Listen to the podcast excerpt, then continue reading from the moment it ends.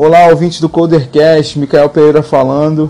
E nesse podcast nós vamos falar sobre a postagem do Não Seja um Desenvolvedor React, como está no título do podcast.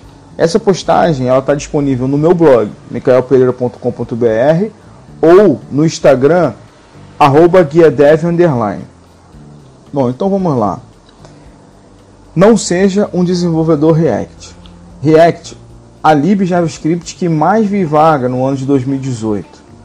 É, a quantidade de vagas nacional, nível Brasil e nível internacional para quem tem inglês foi muito grande.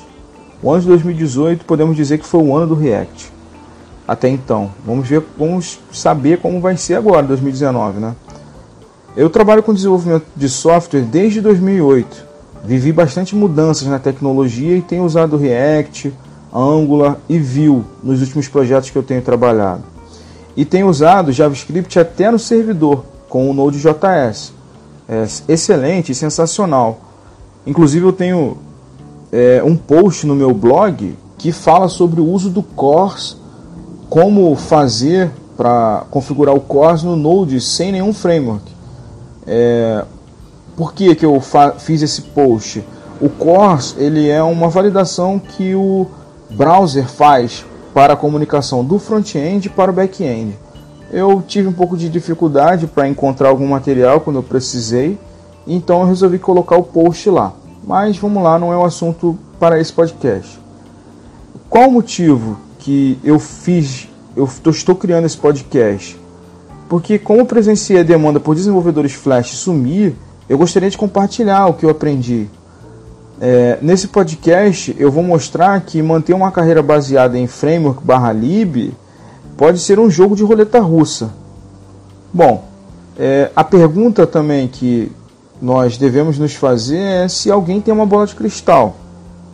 Claro que é muito complicado descobrir qual tecnologia vai se manter relevante, porém essa é a motivação para estudarmos o JavaScript e outras linguagens, e não somente um framework barra lib tá? Porque então como reflexão deixarei a tradução do efeito Lind. O efeito Lind é um conceito que a expectativa de vida futura de algumas coisas não perecíveis, como uma tecnologia ou uma ideia, é proporcional à idade atual, de modo que cada período adicional de sobrevivência implica uma expectativa de vida mais longa.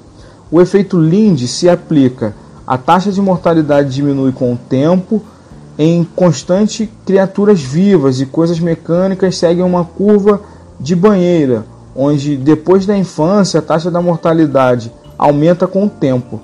Como a expectativa de vida é derivada probabilisticamente, em uma coisa pode se tornar extinta antes de sua sobrevivência esperada.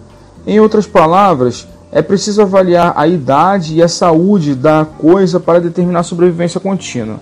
É, esse, esse texto eu tirei da Wikipedia. Lá no post vocês conseguem ver o link para essa Wikipedia. Para refletir, é, o número de desenvolvedores vem crescendo, porém em 2018 a demanda de profissionais foi muito maior. Porém, podemos chegar no momento que a demanda por profissionais pode diminuir e os desenvolvedores que sabem apenas um único framework barra lib terão problemas para encontrar emprego com o mesmo salário.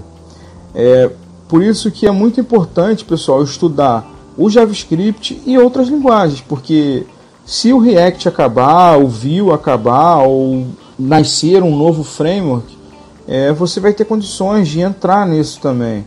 É, por exemplo, ah, eu quero estudar TensorFlow usando JavaScript, já é possível. Ah, eu quero estudar Machine Learning usando JavaScript, já é possível desde que você não domina somente um framework barra lib, você domine o JavaScript, o paradigma que é desenvolvido o JavaScript.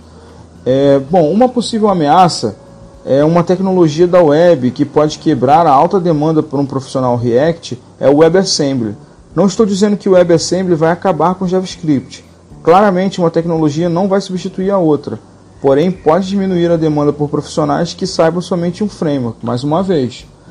É, o que quero compartilhar nesse post é quanto mais linguagens e conceitos souber, mais fácil será a adaptação ao novo. Como dicas de livro que nós estamos chegando ao final, eu deixo aquele Up and Going Esse livro ele é gratuito, tá? Ele está lá na Amazon e o Assim Quente Performance é um outro livro também da série e os dois livros são da série You Don't Know JS. Bom, esses links para os livros estão lá no post do meu blog. Caso vocês queiram acessar, é só entrar micaelpereira.com.br e olhar o título do post, que é Não seja um desenvolvedor React. Beleza, pessoal? Então, agradeço por mais um vocês estarem ouvindo mais um episódio e espero vocês no próximo episódio. Um abraço.